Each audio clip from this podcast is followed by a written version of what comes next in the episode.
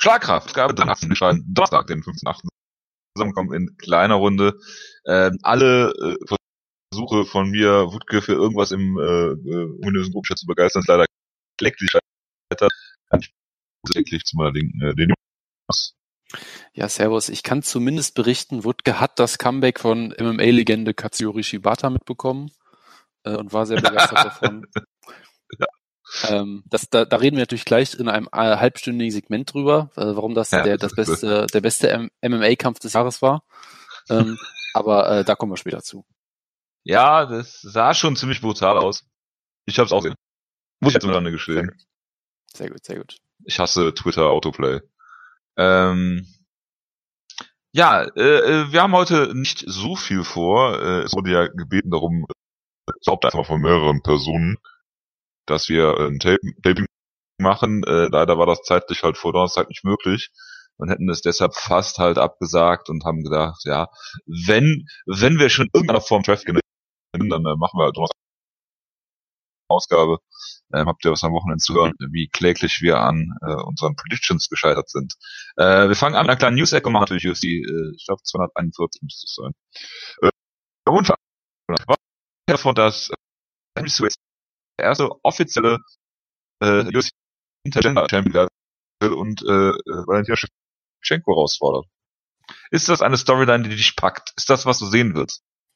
Also eigentlich ist es ja so, dass das alles, was ähm, was der gute Sehudo sagt, automatisch auf so einer, auf so einer Mute-Liste landet. Entweder, wenn ich es wirklich schaffe, dann auf Twitter oder so, aber auch wenn, wenn ich irgendwas bekomme, wird das automatisch in meinem Kopf schon gemutet. Deshalb habe ich das tatsächlich nicht mitbekommen.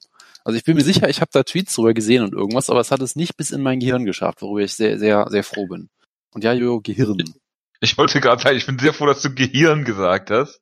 Das äh, hat mir, nachdem ich heute schon in Essen unterwegs war und in Bochum, äh, äh, bin ich heute geheilt vom Ruhrgebiet, äh, wie sonst äh, äh, äh, auch, aber diesmal noch Man mehr. Man kann vom Ruhrgebiet nicht geheilt sein, Jojo. Es ist immer ja. irgendwie, wenn du einmal da warst, wird es immer in dir bleiben, das Ruhrgebiet. Ja, ja. Du wirst dich schon an wie Wolfgang Petri. Den hörst du auch, hörst du auch immer zum, zum Einschlafen und läuft dir eine Träne die Wange runter, ne?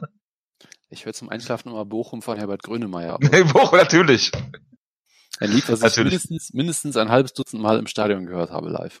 Ein Lied, was ich mal unter einer Brücke nach einer Niederlage des Rums äh, sehr laut gehört habe, dass äh, fast die Polizei gekommen ist und gesagt hat, mach mal leiser neben dem Stadion. Ähm, oh ja, äh, so, so, so, so ist das. Nein, äh, Sehudo ist natürlich, okay, mein Hund kratzt sich gerade das Körbchen durch, äh, macht, macht ja nichts. Ähm, äh, ja, Cejudo hat äh, Valentina Shevchenko herausgefordert, weil der erste Intergender-Champ werden will in der UFC-Geschichte und Shevchenko ist natürlich sofort darauf angesprungen, was einfach absolut furchtbar ist und äh, selbst auf der Henry Cejudo-Skala schon absolut furchtbar ist. Und ähm, äh, Dana White hat dazu schon gesagt, äh, dass das the wackiest shit I've ever seen oder heard äh, gesa gesagt hat, äh, ne, darüber über die Storyline. Äh, er und Joe Rogan waren ja auch immer die Leute, die dann äh, gesagt haben, dass Ronda Rousey auch durchaus Männer besiegen könnte. Ähm, das habe ich war, war dann mein erster Gedanke dazu, dass das die wackiest shit ist, den man niemals gehört hat. Aber das das nur äh, nebenbei. Und Jojo, weißt du, wo es herkommt? Sag's mir. Es kommt natürlich wie alles aus dem Wrestling. Ja, da haben wir auch seit seit mehreren Jahren eine eine äh, Intergender äh, ja Revival, weiß ich nicht. Äh, ist das so? Das, ja, ja, das, das natürlich. Ich meine, natürlich. ja vor, vor, vor Entschuldigung, dass ich kein Wrestling verfolge. Vor einigen Jahren schon das, das World's Cutest Tag Team, Joe Ryan und Candice LeRae. Ähm, aber mittlerweile gibt es das auch durchaus in größeren Ligen. Ähm, ich glaube, es gab sogar beim, beim WrestleMania Weekend so eine komplette Show, wo es nur Intergender, Intergender-Matches gab. Ähm, und deshalb finde ich das nur, nur äh, zielführend. Wäre es eine ganze Show, wo es nur Transgender-Matches gibt? Das kann man Dafür ist die Zeit noch nicht reif. Äh, dafür ist die Zeit noch nicht reif, nein. Ähm, aber äh, das, das kommt sicherlich noch, hoffentlich. Äh, nein, aber. Fallon äh, Fox im Main Event. Ja, natürlich. Es, es, es muss, hat diese Woche eigentlich immer wieder Fallon Fox ausgegraben. Es muss doch irgendwie jedes Jahr auch nein, ein, nein, ich glaube ein nicht. Ich glaube nicht. irgendein Interview über Fallon Fox geben, die seit, glaube ich, gefühlt fünf Jahren nicht mehr gekämpft hat oder so. Ähm, ja, ich glaube, die ist 2 und 1 oder sowas, oder 3 und 1. Kampfrekord aber, aber, aber, aber ich habe ja in Japan durchaus auch ähm, Asuka gesehen im, im, ähm, im äh, Zero One Fire Festival, ja, als, als äh, Transfrau. Das war auch sehr progressiv und das hat mich sehr gefreut. Ähm, was auch äh, sehr unterhaltsame Matches waren, wo ich mir aber immer noch nicht ganz sicher bin, ob das, ob das jetzt politisch wirklich korrekt war, äh, zu sagen, du bist eine Transfrau, deshalb stecken wir dich jetzt ein Turnier mit lauter Männern, die dich verprügeln, aber gut, das ist, das ist Japan, da läuft das manchmal ein bisschen anders. da gibt's doch keine Gewichtsklassen, von daher ja, keine, ich, keine, keine ich, Geschlechter, keine Gewichtsklassen, das ist alles. Ich, ich, ich bin mir nicht ganz sicher, ob das alles so wirklich Sinn macht, aber äh, wie auch immer. Es ist zumindest Ein großes Miteinander, Jonas. Ja, auf jeden Fall.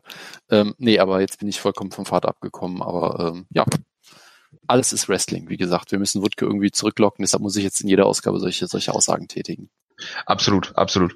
Ähm, ja, äh, machen wir weiter. Machen wir weiter. Frankie Edgar äh, geht jetzt ins Bantamweight, was der einzig logische Schritt ist, nachdem er gegen Max Holloway verloren hat. Äh, wo wir gerade bei Gewichtsklassen sind, äh, auch Bantamweight-Kämpferin äh, Aspen Ladd ist von der äh, California State Athletic Commission äh, äh, gesperrt worden, beziehungsweise hat die Lizenz suspendiert bekommen, äh, sie, weil sie zu schwer war für ihren äh, äh, Kampf, äh, der im Bantamweight stattfand, wo man sie, ich weiß nicht, ob, ob ihr euch das angeguckt habt, man hat sie mehr oder minder auf die Waage gestellt oder die Waage unter sie geschoben.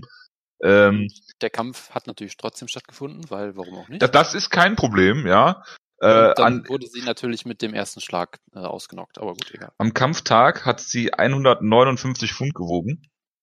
Ähm, was natürlich äh, bei der Anatomie und der Physik einer Frau äh, schon noch ein massiverer Unterschied ist, als wenn ein Mann das auf die Waage bringt äh, äh, bei einem äh, Bantamweight-Kampf. Ähm, von daher, äh, ja, äh, hat man sie trotzdem antreten lassen, aber äh, oder nicht vorher aus dem Kampf genommen, äh, oder den Weightcut in irgendeiner Form unterbrochen oder sie im Vorhinein schon, weil es, es kündigt sich ja an, dass sowas passiert, ne? Gerade auch bei Aspen Ladd. Ähm, Also Aber- ich, ich finde das, ich finde das auch nur äh, zielführend, dass man sagt, hey, äh, the show must go on. Ja, lass sie mal in 16 Sekunden verlieren per TKO und lass sie danach sperren. Ja, nicht, dass wir sie aus dem Kampf nehmen und sie davor beschützen, dass sie irgendwie Gehirnschäden nimmt. Wir lassen sie erst die Gehirnschäden nehmen und sperren sie danach. Kier, erst. ja, ja, ja, klar. Das, das, ja, das ist schon äh, sehr, sehr stringent auf jeden Fall. Ja, auf jeden Fall. Und äh, da sie jetzt in Kalifornien nicht mehr antreten kann, wird man sie jetzt leider nicht mehr Short Notice äh, hier auf die Karte bringen können, auf die nächste, sondern einfach in Las Vegas wieder. Also Das ist ja überhaupt kein Problem. Das äh, sieht die UFC gar nicht so eng. Von daher, immer weiter. Ja, äh, Conor McGregor, Jonas, äh, hat ja äh, wieder zugeschlagen. Äh, ja, ich Im gehört- ich April. hab, äh, äh, ach so, ich dachte, heute hat er wieder zugeschlagen. Nee, im April war das schon. Ach, das war schon im April, okay, verstehe. Ich habe ich hab nur die Überschriften gelesen, okay.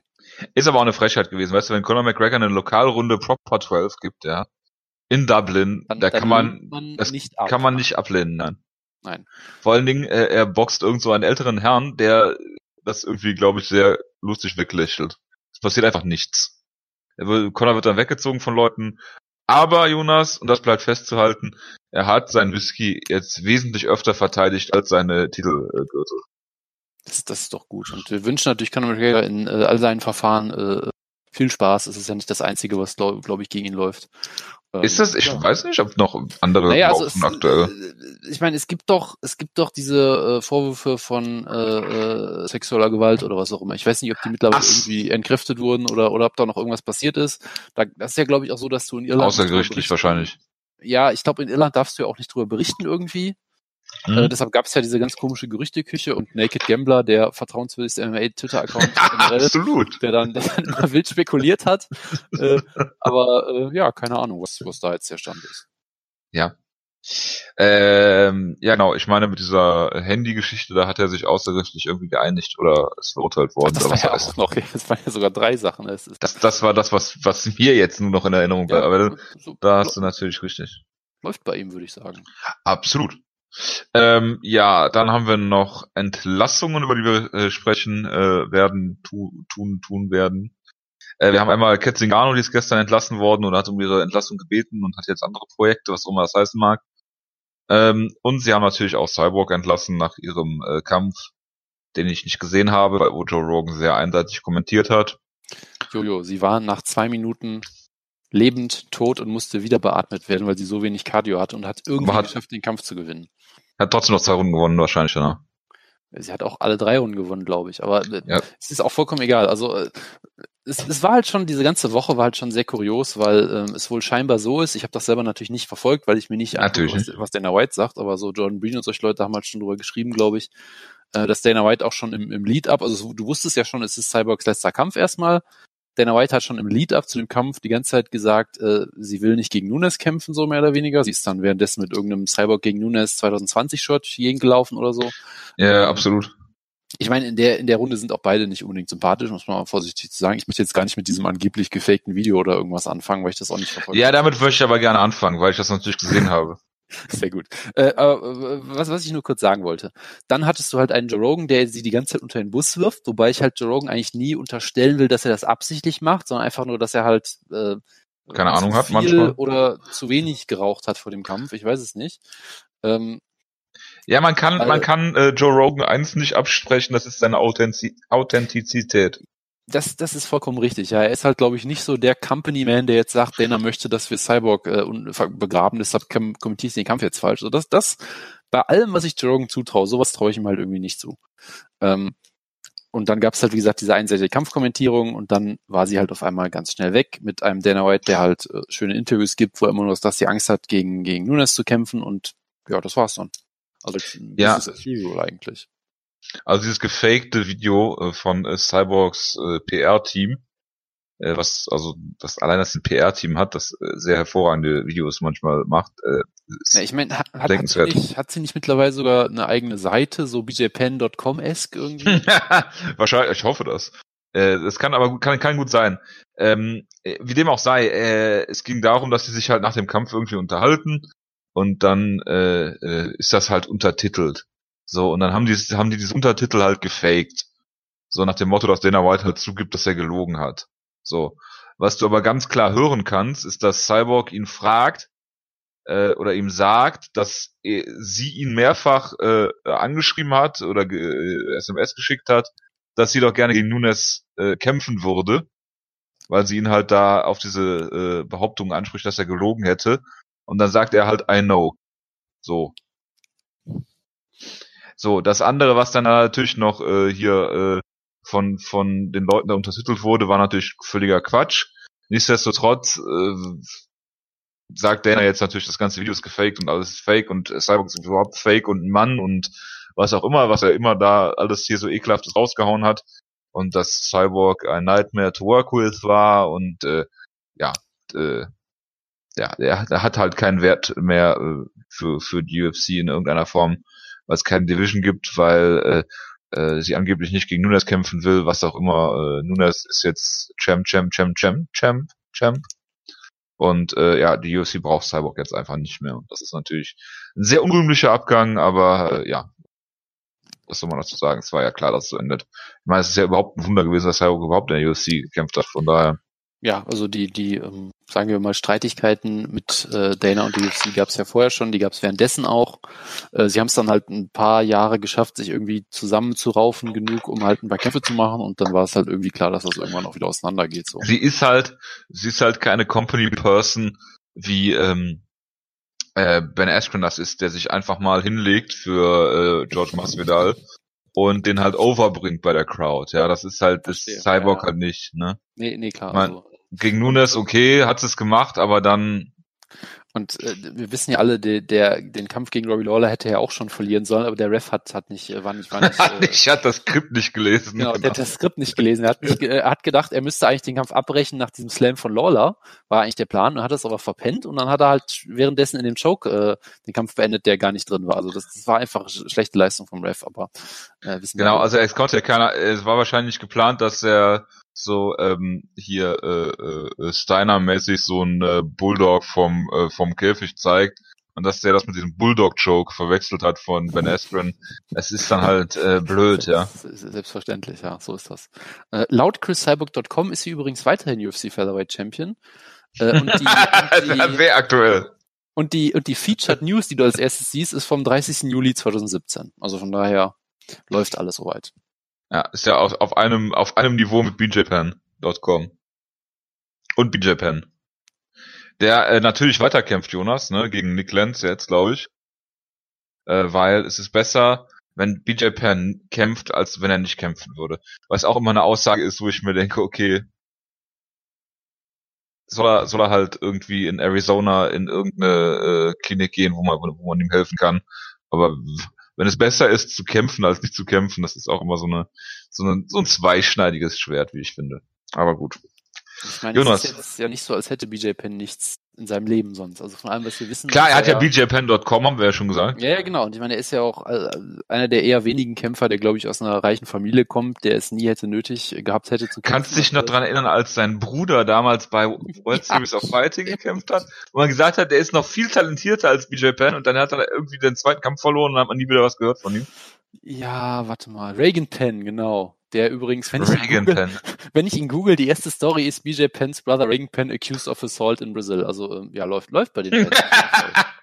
läuft bei ja, den die die Pens sind die neuen Kennedys, nee, Trumps oder was auch immer. Das ist, das ist äh, hawaiianische Dynastie. Ja, aber aber sowas von, sowas von. Gut, äh, Jonas, wo wir gerade bei Kampfankündigungen sind, es kommen noch ein paar. Äh, Heavyweight ist klar, muss man drüber reden, Jonas. Äh, Walt Harris gegen Alistair Overeem und Stefan Strumpf ist natürlich zurück aus seinem äh, Rücktritt, von seinem Rücktritt und kämpft gegen Ben Rothwell. Das ist auch so ein Kampf, wo du denkst so, ja, da, da gab es einen wunderschönen, äh, wunderschönen Tweet von, von Phil McKenzie, den ich jetzt nicht äh, paraphrasieren möchte, aber ja, es ist Heavyweight, es, es verändert sich einfach nichts. Es ist ein Kampf, den hättest du vor zehn Jahren bucken können, den kannst du Gab es den Kampf schon mal? Äh, ich weiß es nicht. Es, es, es fühlt sich bei Heavyweight immer so an und gleichzeitig, also es gibt halt so Kämpfe, wo du denkst, Moment mal, den Kampf gab es schon viermal, warum ist mir das noch nie aufgefallen? Und es gibt manche Kämpfe, die gab es noch nie und du könntest schwören, dass du sie viermal gesehen hast.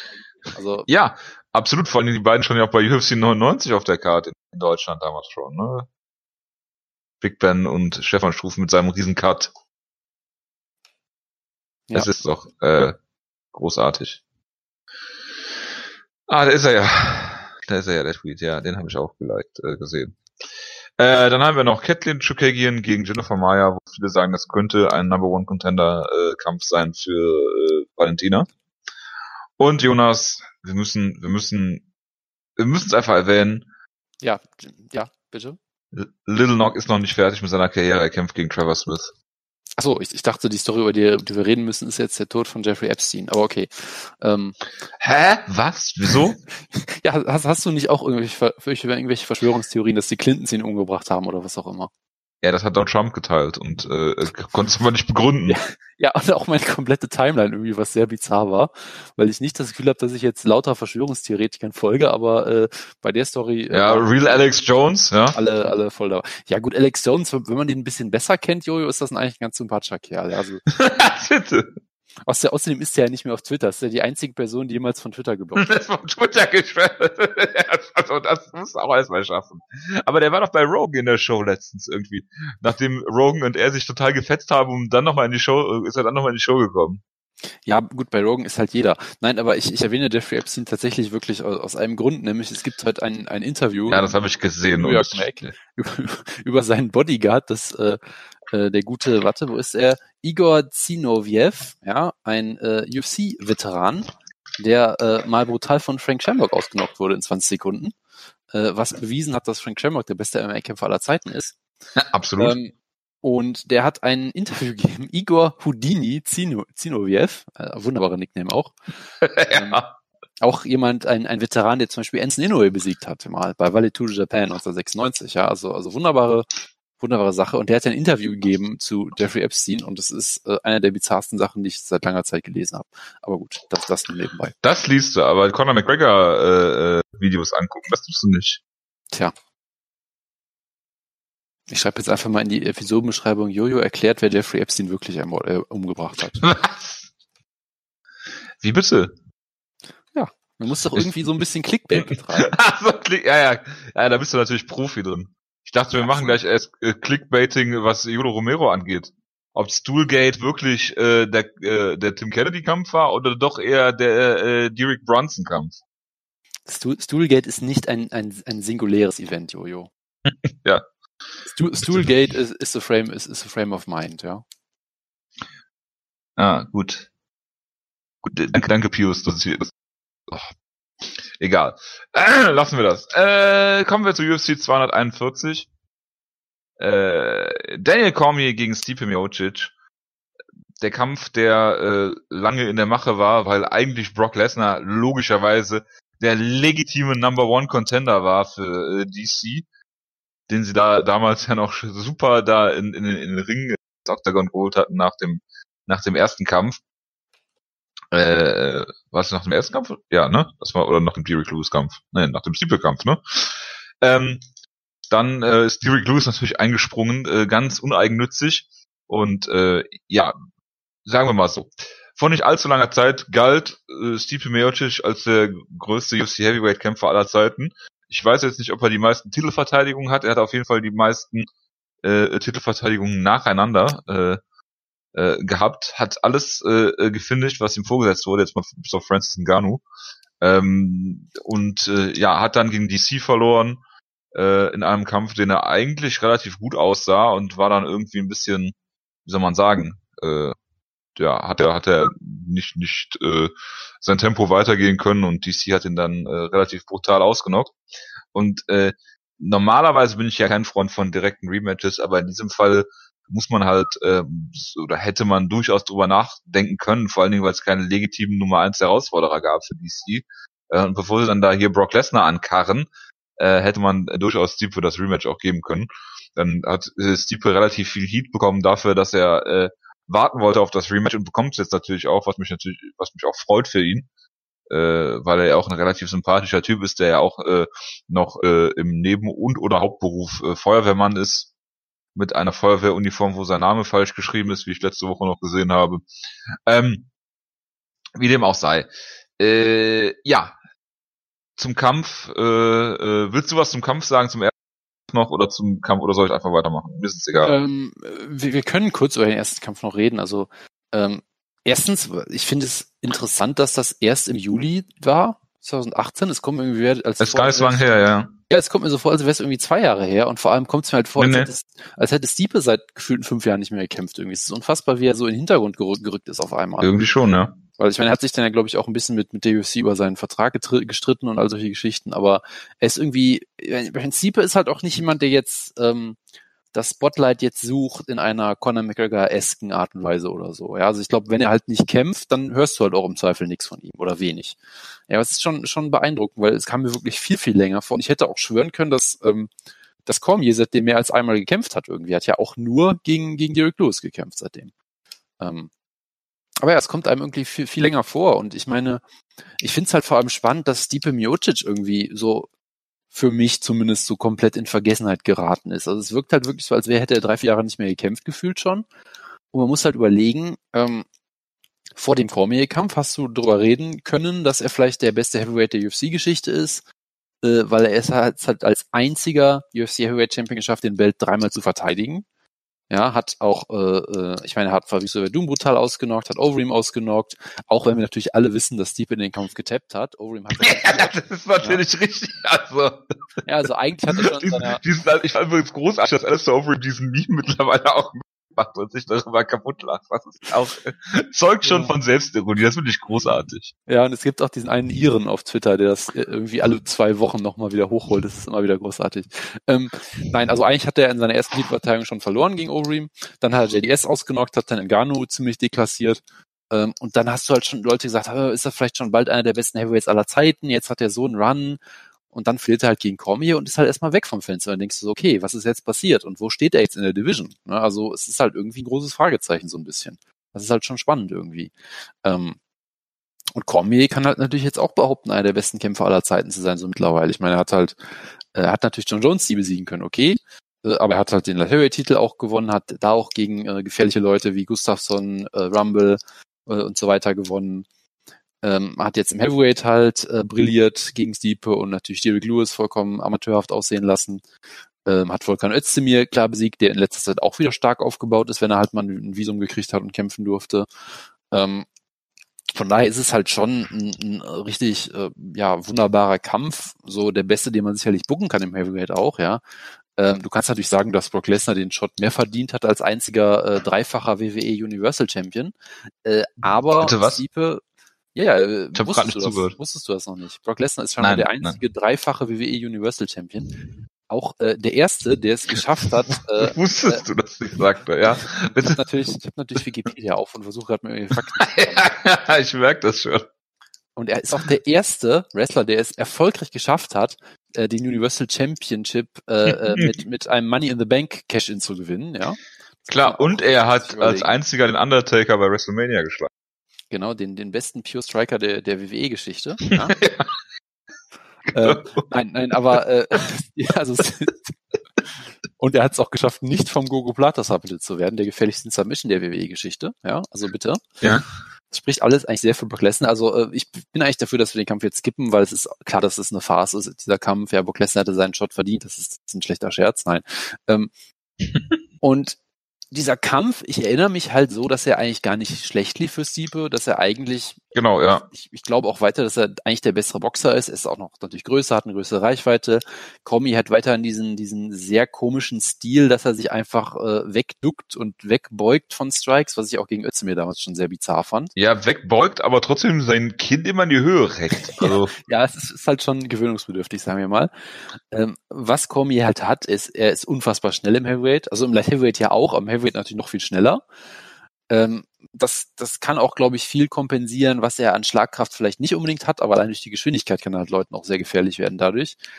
Äh, und er ist halt ein fantastischer Athlet und er hat halt Apropos, halt Entschuldigung, dass ich unterbreche. Ja. Wir sind beim Wrestling, wir sind bei fantastischen äh, Athleten.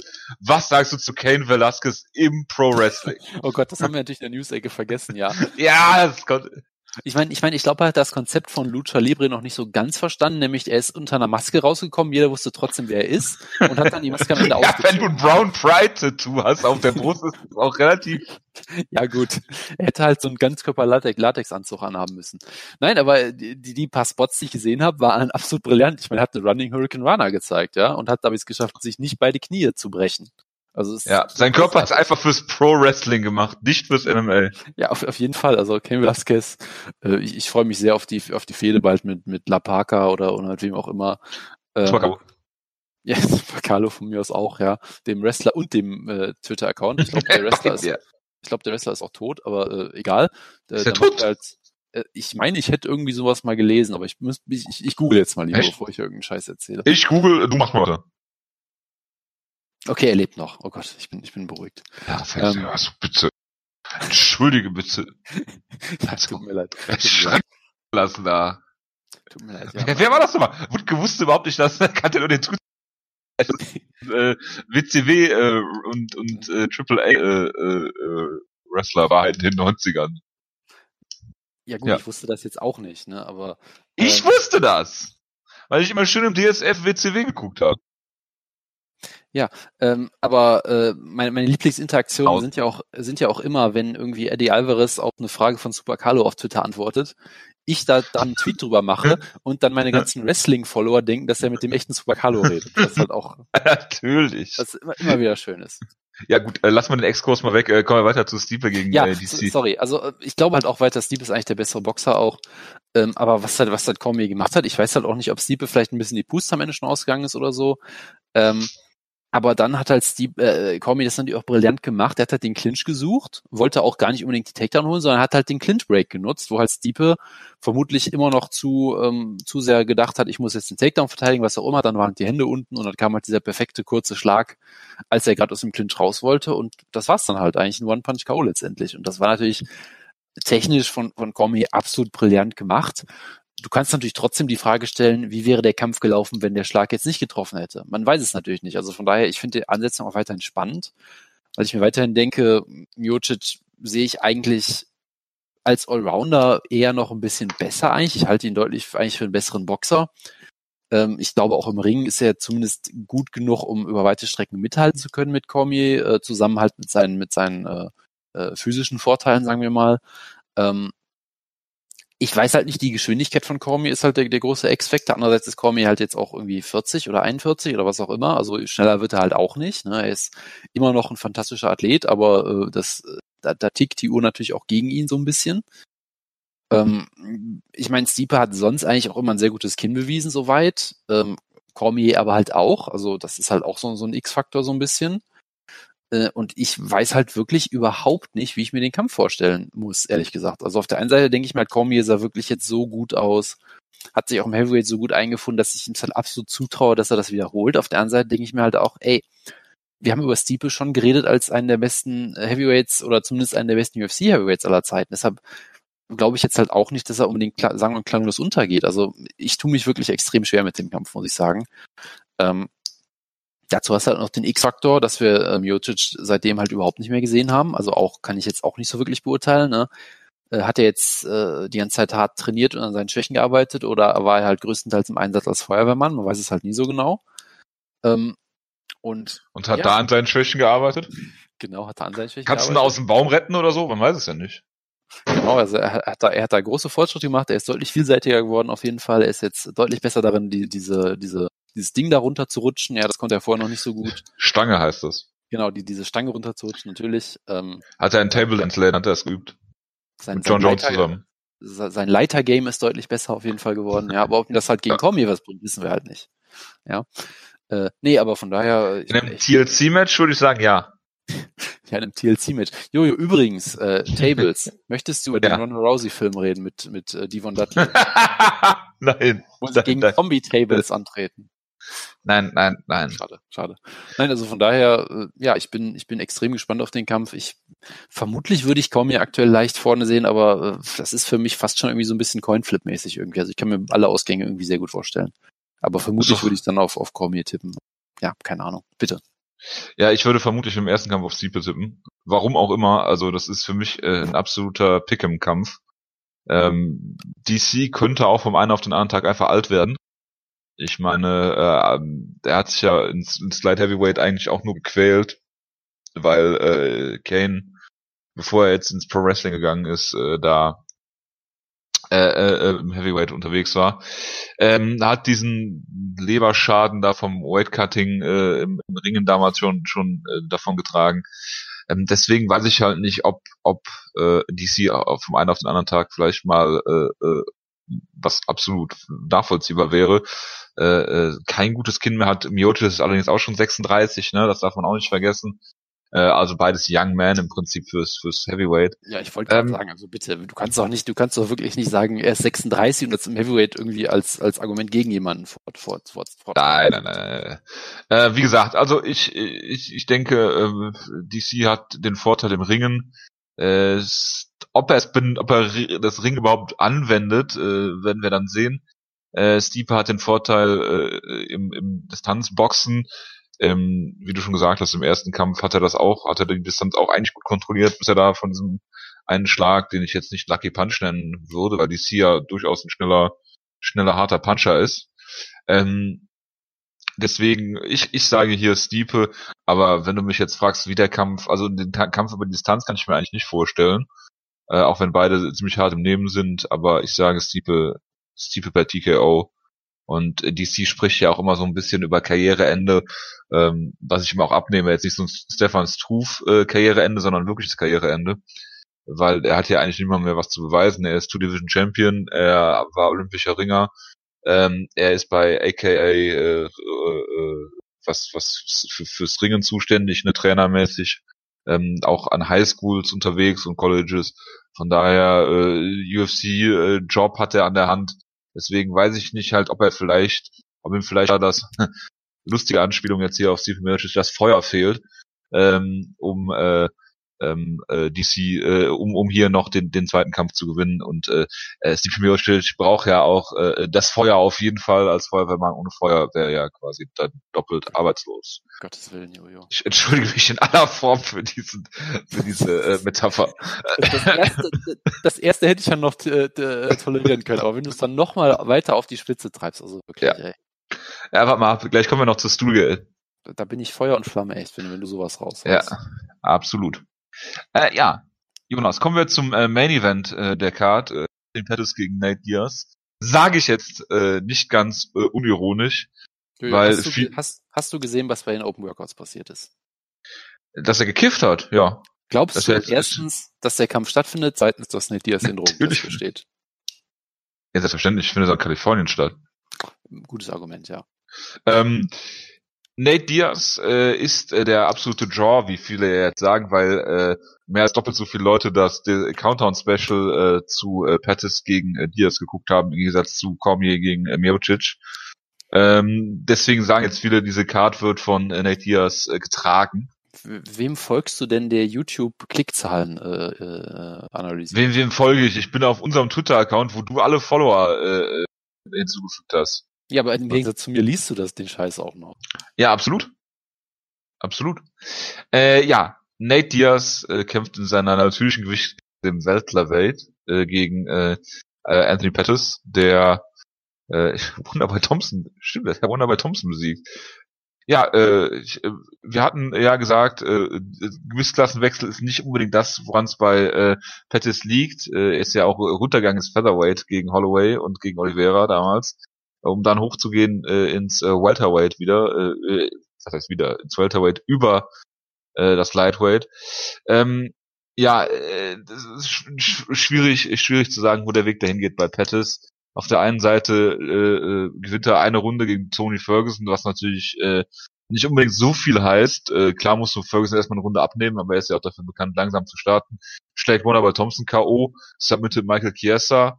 Äh, ähm, also er, er kämpft die Elite äh, und äh, hat seit längerer Zeit immer Sieg und Niederlage, die er aneinander reiht.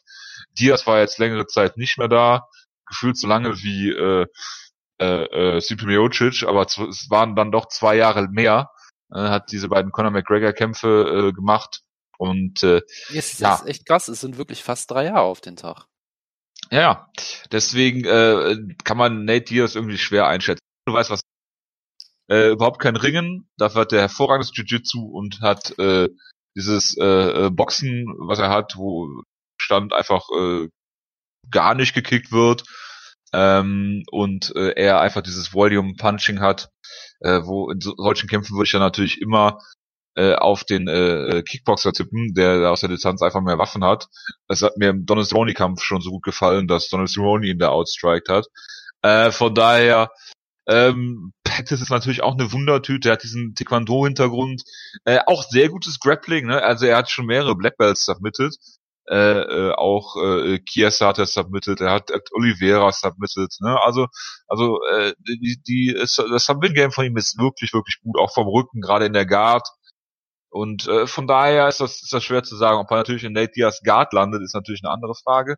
Ähm, vielleicht wäre es auch nicht das Blödeste von Pettis, äh, wenn er wenn er zwischendurch den Kampf zu Boden nimmt, auch einfach nur um das äh, äh so also äh, anzudeuten, dass er das theoretisch könnte. Ähm, ich denke, er hat genug Waffen, um äh, auch bei Nate Diaz in der Guard zu überleben.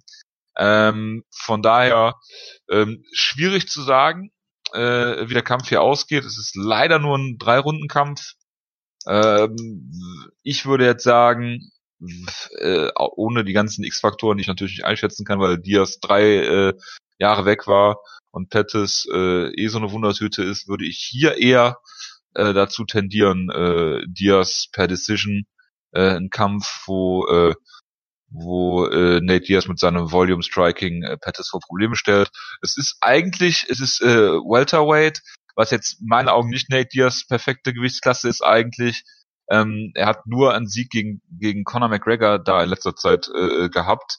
Davor äh, einen kleinen Run mal mit äh, Marcus Davis und Rory Markham, den äh, die wenigsten Leute noch kennen aber hat auch klar gegen Donion Kim und gegen äh, Rory McDonald verloren, was natürlich auch große Welterweight-Kämpfer sind, ohne jeden Zweifel.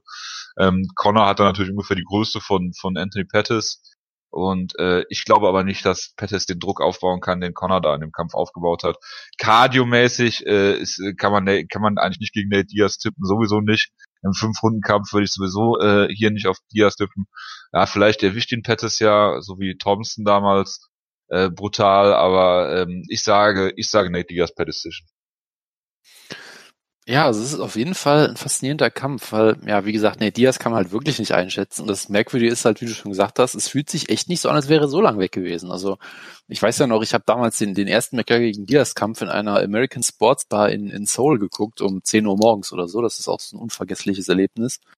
Äh, mit einem sehr betrunkenen Iren, der dann vorher alle zugeflamed hat und danach fast äh, fast Leute verprügelt hätte, als sich jemand irgendwie lustig gemacht hat. Das war auch sehr schön damals. Als du dich über ihn lustig gemacht hast? Nee, es war jemand anders. Äh, aber ich habe es äh, amüsiert mit angeguckt. In, in Itaewon damals, das war sehr schön.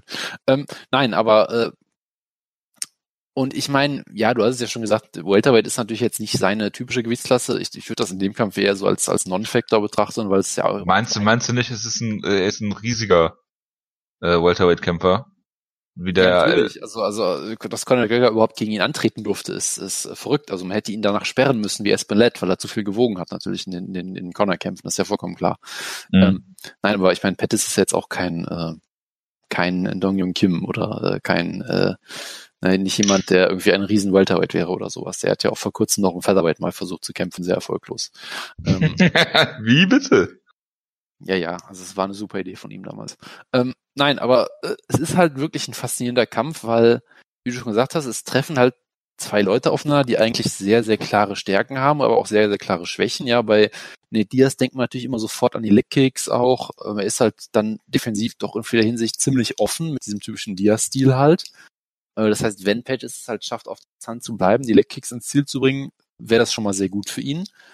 Äh, auf der anderen Seite hat, die, hat Diaz halt auch diese typische halt Diaz-Attitüde, ja, dass er sich halt nichts gefallen lässt, dass er sich nicht entmutigen lässt, dass er immer weiter nach vorne stürmt, Kombinationen ohne Ende. Ähm, und damit trifft er halt auch eigentlich ziemlich gut in die Schwächen von Pettis. Ja, also ich meine, Pettis mag es halt überhaupt nicht, wenn du Druck machst, ihn am Käfig stellst, wenn du ihn halt nicht seine Kicks entfalten lass, entfalten lässt, sag ich mal, dann kriegt er halt auch ziemlich große Probleme. Ähm, und von daher eigentlich, eigentlich kann man sich halt sehr gut vorstellen, dass halt entweder Nate Diaz halt den Kampf kriegt, den er haben will, oder dass Pettis den Kampf kriegt, den er haben will. Ich kann mir halt irgendwie schwierig äh, so einen Mittelweg vorstellen. Also irgendwie sehe ich, egal wie ich mir den Kampf vorstelle, sehe ich ihn irgendwie als relativ eindeutig fast schon. Also ja gut, eindeutig vielleicht nicht. Ich glaube, es wird immer noch ein paar, paar äh, verrückte Sequenzen geben, halt, ne, wenn Diaz seinen Kampf kriegt, dann wird Pettis halt trotzdem anfangen, wild zu schwingen und ihn vielleicht mal droppen oder sowas in der Art. Ne, und selbst wenn Diaz irgendwie auf Distanz gehalten und zertreten wird, er wird auf jeden Fall auch noch mal ein paar wilde Aktionen zeigen. Also ich glaube, es wird schon so oder so ein spektakulärer und guter Kampf. Ähm, es ist halt echt schwierig. Also gerade auch Pettis kann ich halt auch kaum einschätzen. Ich meine, gegen Ferguson, wie gesagt, erste Runde sah, sah ganz gut aus, sagt halt gegen Ferguson auch nicht unbedingt viel aus.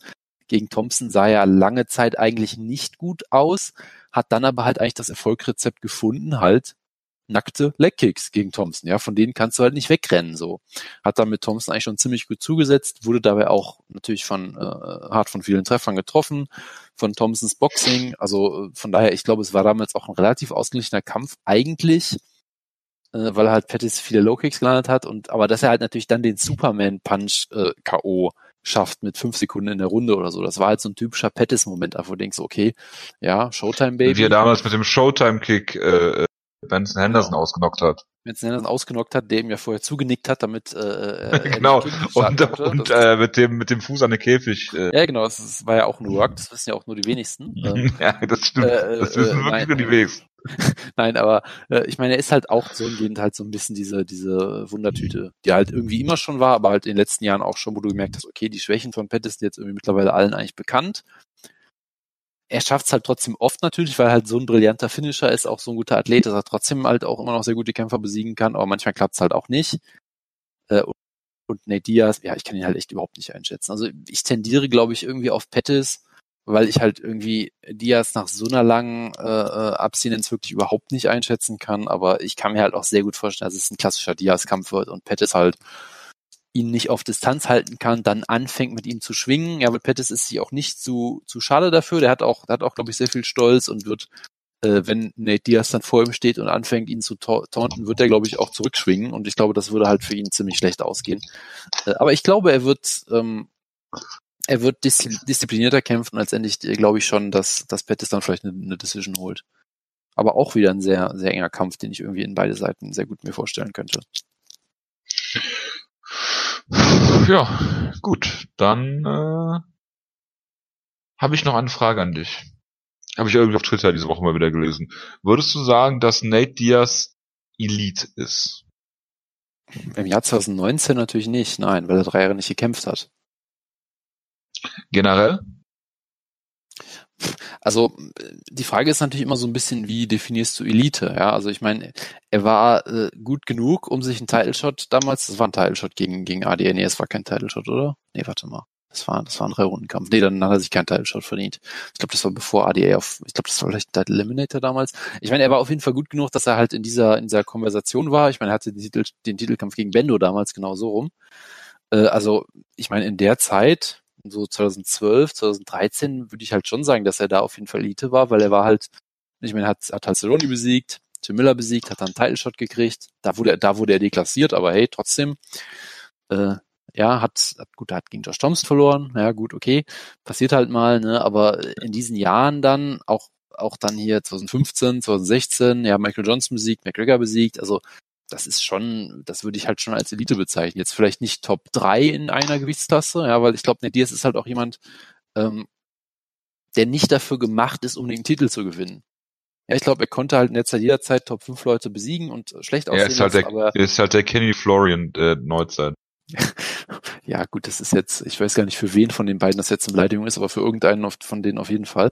Äh, nein, aber er ist halt nicht jemand, der halt, er wollte halt, glaube ich, immer schon so ein bisschen auch diese Superfights haben und halt ein bisschen halt Leute, mit denen er kämpfen will, die in seinen Stil passen. Wenn er halt einen Benson Henderson hat, einfach gesagt, ich nehme dich jetzt zu Boden und, und macht den Kampf halt ein bisschen langweilig, dann war halt auch klar, dass Nate Diaz da irgendwie nichts entgegenzusetzen hat. Also er war halt nicht jemand, der unbedingt Titel gewinnt, aber er war halt immer jemand, der jedem Top 5, Top 10 Kämpfer gefährlich werden kann. Also wenn deine Definition von, von Elite-Kämpfer Top 10 ist, dann auf jeden Fall ja. Wenn es jetzt Top 3 ist, dann vielleicht nicht. Also es kommt aber auch immer sehr, sehr auf den Gegner an, glaube ich, bei ihm.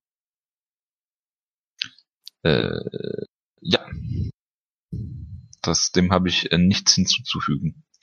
Jonas, äh, machen wir mal weiter mit, ach wie schön, Julio Romero gegen Paulo Costa. Es passt auch sehr, sehr gut gerade, dass ich auf Toilette muss eigentlich. Deswegen würde ich mich mit dem Kampf einfach mal allein lassen. Ich meine, ich habe dazu eh nichts zu sagen. Äh, bitte. Ja, das ist natürlich der, der wahre Main Event, der People's Main Event, ja. Äh, der Kampf, für den wir alle hier sind, ja.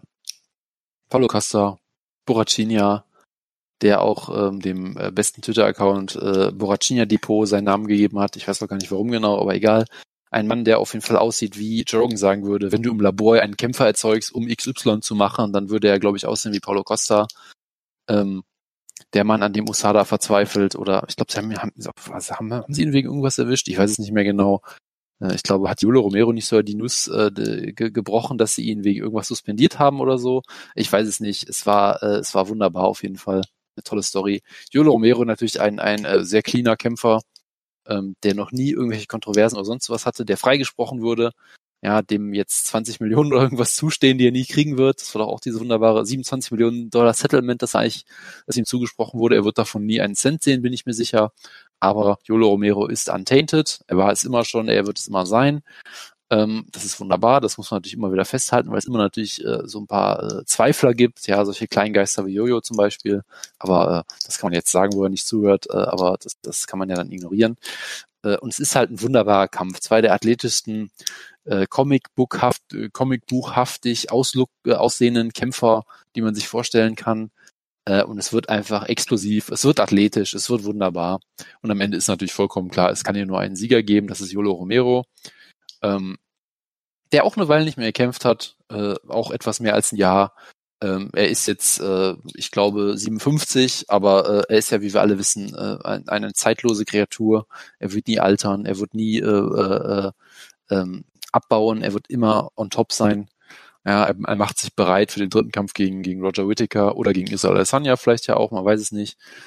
Ähm, also kann man gespannt sein. Aber mal ernsthaft, natürlich ist das bei Yolo Romero immer bisschen die Sorge, dass er vielleicht alt wird. Ich meine, er hat in dem Whittaker-Kampf auch gefühlte zehn Minuten einfach nichts gemacht und darum gestanden und nichts gemacht und nichts gemacht und nichts gemacht und dann Whittaker fast ausgenockt, dann wieder ein bisschen nichts gemacht, dann wieder fast ausgenockt und damit für viele Leute den Kampf gewonnen, für mich natürlich auch. Ähm, mit, mit einer 10-8-Runde damals in der fünften, hätte ich gesagt, und in der dritten vielleicht auch schon fast, ja, also brutale, brutaler Kampf damals, Kampf des Jahres 2018. Ähm, halt zweimal extrem knapp an Whittaker gescheitert, der natürlich auch ein absoluter Ausnahmekämpfer ist. ist auch nichts, wofür man sich irgendwie schämen müsste. Äh, und ansonsten halt alle eigentlich brutal besiegt. Ja, Luke Rockhold brutal ausgenockt. Chris Weidman brutal ausgenockt. Äh, Jacare vollkommen unkontrovers besiegt in, in, einem Kampf per Spinning Backwist K.O. Wie wir alle wissen, hat ihn in der ersten Runde ausgenockt. Ähm, Lyoto Machida ausgenockt. Tim Kennedy unkontrovers besiegt. Also eine wunderbare Siegesserie auch einfach nur. Ähm, also ich komme gerade zurück vom Klo und höre Tim Kennedy unkontrovers besiegt. Ja, ich äh, ja. Äh, will dich gar nicht lange stören. Ja, ja, siehst du mal. Äh, äh, wusste ich doch, dass, dass dir das gefällt.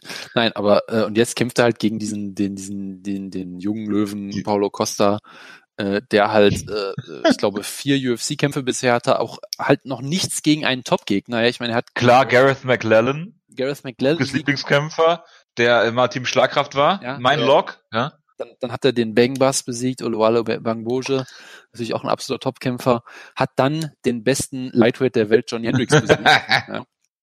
äh, und dann halt Uriah Hall ausgenockt. Also das sind natürlich auch respektable Siege. Er sah in den Kämpfen auch ziemlich gut aus.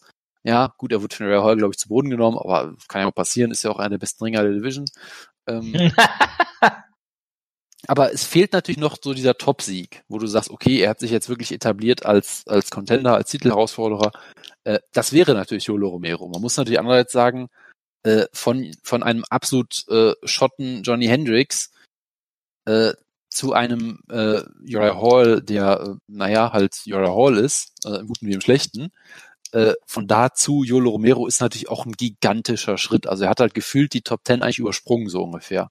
Ja, weil er hat halt Leute besiegt, die äh, halt so, äh, ja, Gatekeeper waren, so ungefähr vielleicht zwei, dann hat er halt äh, einen alten Star in Hendricks besiegt, dann Uriah Hall, der je nachdem, wen er gerade besiegt hat oder nicht, so in der Top Ten irgendwie unten rum fischt und jetzt kämpft er halt gegen die Nummer eins. So.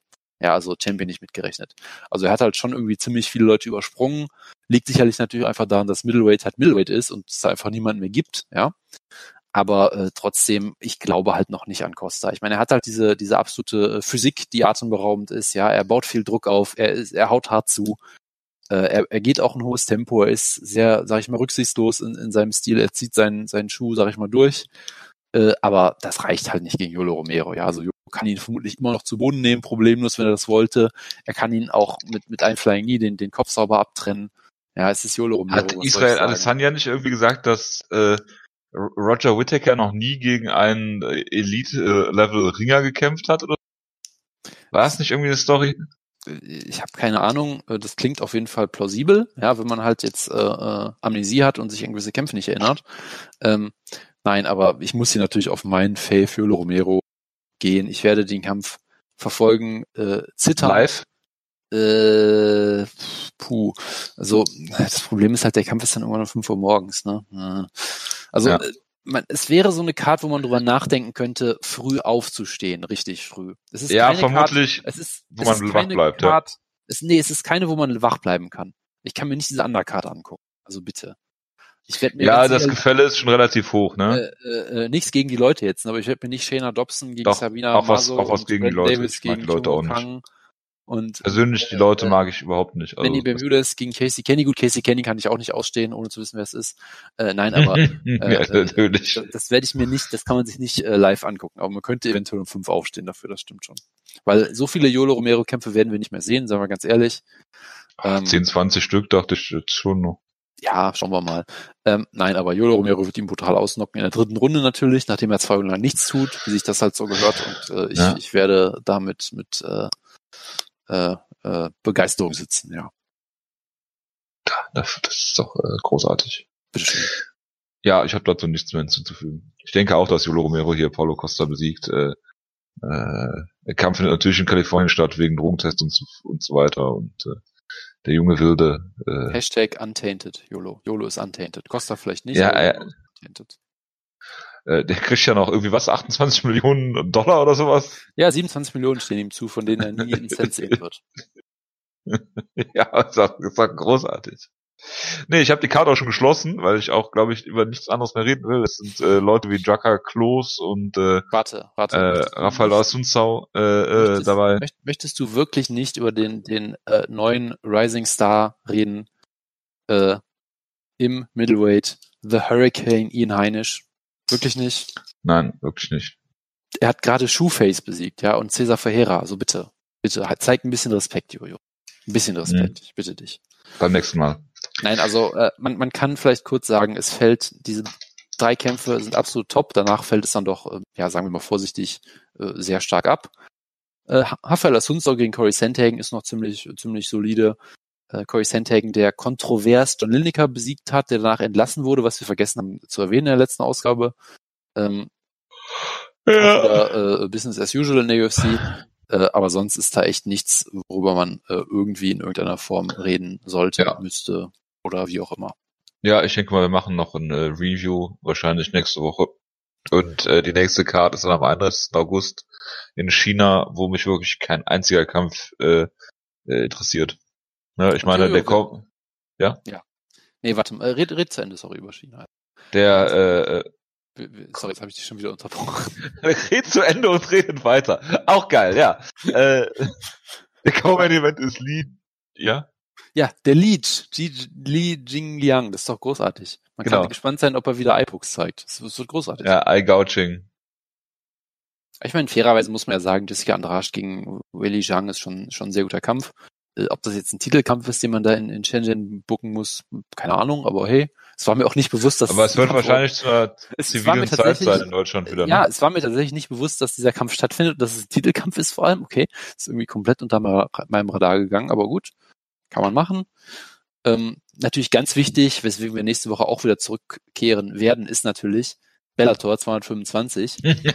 ja. Mitrion gegen Karitanov 2, ja. Mal gucken, ob der Kampf diesmal länger als fünf Sekunden geht. Das wäre gut, gut over-under, wenn wir das noch machen würden. Ähm, Javi Ayala gegen Vitali Minakov im Co-Main-Event. Ja. Timothy Johnson, ja. Jawohl. Der Mann mit dem besten Schnurrbart, der Caveman David Rickles. Also die Undercard ist besser als die von UFC, wenn wir ehrlich sind, weil ich zumindest ein paar Leute kenne. Ähm, nein, aber äh, äh, äh, es sieht schon eher äh, bleak aus. Und, Düster ja, aus. aber was, was wir zumindest noch haben, ist am Sonntag Ryzen mit äh, Kyoji Horiguchi gegen Kai Asakura. Das ist zumindest ein guter Kampf. Horiguchi ist einer der besten, unterhaltsamsten Kämpfer im Sport aktuell, kann man sich gut angucken. Äh, viel mehr hat die Karte allerdings auch nicht zu bieten, muss man fairerweise sagen. Gut. Dann äh, würde ich sagen, verabschieden wir uns an der Stelle.